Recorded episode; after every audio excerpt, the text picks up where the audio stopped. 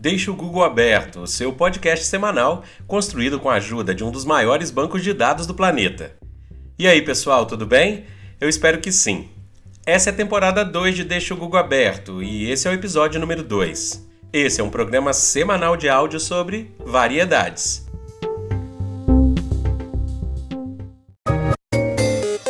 E nessa temporada, como já fizemos no episódio anterior, abriremos com uma frase escolhida para a semana, não é mesmo, Rafinha? Sim, então vamos lá. A vida é como andar de bicicleta. Para ter equilíbrio, você tem que se manter em movimento. Albert Einstein. No dicionário pelo podcast, a palavra escolhida foi. Desasnado. Pois é, já pensou em se referir a alguém como desasnado? Tá lá no dicionário. Disse da pessoa que desemburrou, que recebeu uma instrução básica sobre algo. Parece um xingamento, mesmo não sendo, pega mal falar que fulano desasnou, não é mesmo? A não ser que você vai zoar aquele seu amigo ou amiga dizendo algo do tipo: É, pois é, agora que você desasnou, pode me ajudar aqui? o fato é que a palavra existe, assim como desemburrar. Então, depois desse dicionário pelo podcast, estamos todos desasnados, não é mesmo?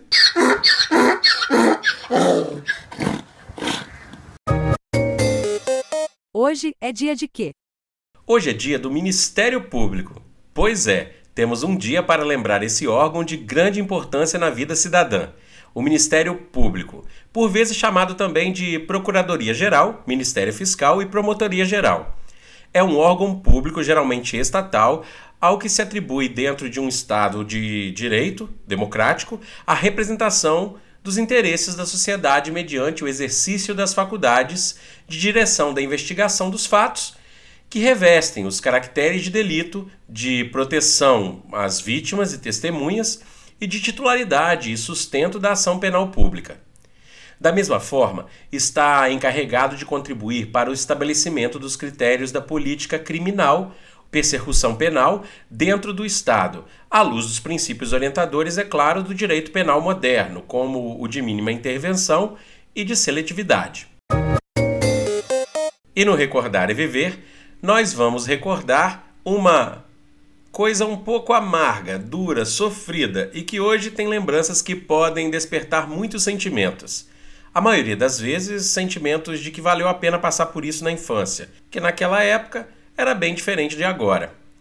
Sem fazer apologias, mas recordando e vivendo, você vai se lembrar. Você se lembra das surras ou coças que tomou quando era criança? Pois é, de chinelo, de vara, de marmelo, de cinto, de cipó, o que tivesse na frente dos pais que chegavam a esse extremo porque a gente aprontava mesmo.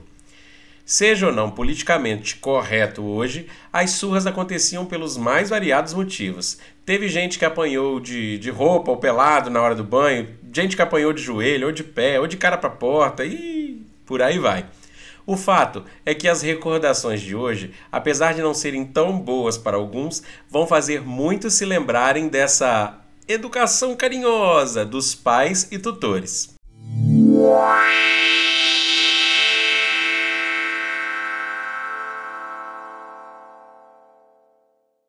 Fatos curiosos, históricos ou marcantes, fazendo mais um aniversário essa semana. Em 1695, Zumbi, o último dos líderes do Quilombo dos Palmares no Brasil, é executado pelas forças do bandeirante português Domingo Jorge Velho, um evento hoje comemorado como o Dia da Consciência Negra. Em 1859, Charles Darwin publica A Origem das Espécies. Em 1924, a descoberta de Edwin Powell Hubble é publicada pela primeira vez no The New York Times de que a nebulosa de Andrômeda é, na verdade, outra galáxia insular distante da nossa Via Láctea. Em 1963, o presidente dos Estados Unidos, John F. Kennedy, é assassinado. Em 1965, Golpe Militar de 1964, instituição do AC4 que criou o bipartidarismo no nosso Brasil. O lançamento da primeira versão do sistema operacional Windows acontece em 1985. Já em 1994, o console de videogame Sega Saturno é lançado no Japão. Já em 2003, o Concorde é retirado dos voos comerciais. Texto da semana. Essa semana nós escolhemos um texto de Fernando Sabino. O título é O Melhor Amigo. A mãe estava na sala costurando. O menino abriu a porta da rua, meio ressabiado. Arriscou um passo para dentro e mediu cautelosamente a distância. Como a mãe não se voltasse para vê-lo, deu uma corridinha em direção ao quarto. Meu filho, gritou ela. O que é? Responde com o ar mais natural que lhe foi possível. O que, que você está carregando aí? Como podia ter visto alguma coisa se nem levantar a cabeça? Sentindo-se perdido, tentou ainda ganhar tempo. Eu? Nada. Tá sim, você entrou carregando alguma coisa. Estava descoberto. Não adiantava negar. O jeito era procurar comovê-la. Veio caminhando, desconsolado, até a sala, mostrou à mãe o que estava carregando. Olha aí, mamãe, é um filhote. Seus olhos súplices aguardavam a decisão. Um filhote? Onde é que você arranjou isso? Achei na rua, tão bonito, não é, mamãe? Sabia que não ia adiantar. Ela já chamava o filhote de isso. Insistiu ainda. Deve estar com fome, olha só a carinha que ele faz.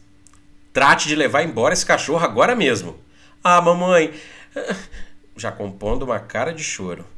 Tem 10 minutos para botar esse bicho lá na rua. Já disse que não quer animais aqui em casa. Tanta coisa para cuidar. Deus me livre de ainda inventar uma molação dessas. O menino tentou enxugar uma lágrima. Não havia lágrima.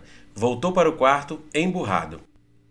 A gente também não tem nenhum direito nessa casa, pensava. Um dia ainda faço um estrago louco meu único amigo, enxotado dessa maneira. Que diabo também? Nessa casa tudo é proibido! gritou lá do quarto e ficou esperando a reação da mãe. Dez minutos! repetiu ela com firmeza. Todo mundo tem cachorro, só eu que não tenho. Você não é todo mundo. Também, de hoje em diante, eu não estudo mais, não vou mais pro colégio, não faço mais nada. Veremos, limitou-se a mãe, de novo distraída com a sua costura. A senhora é ruim mesmo, não tem coração. Sua alma, sua palma. Conhecia bem a mãe, sabia que não haveria apelo. Tinha dez minutos para brincar com seu novo amigo e depois, ao fim de dez minutos, a voz da mãe, inexorável. Vamos, chega, leva esse cachorro embora. Ah, mamãe, deixa, choramingou ainda. Meu melhor amigo, não tem mais ninguém nessa vida. E eu? Que bobagem é essa? Você não tem sua mãe? Mãe e cachorro não é a mesma coisa.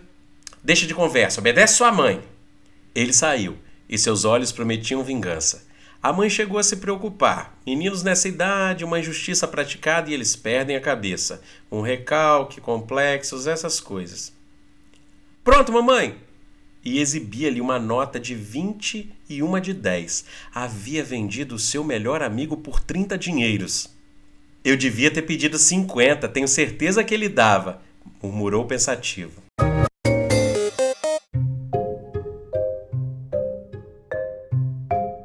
E é isso aí, pessoal. Espero que para tudo isso que eu disse ou para alguma coisa que você ouviu e precisa saber mais, deixe o Google aberto e até a próxima.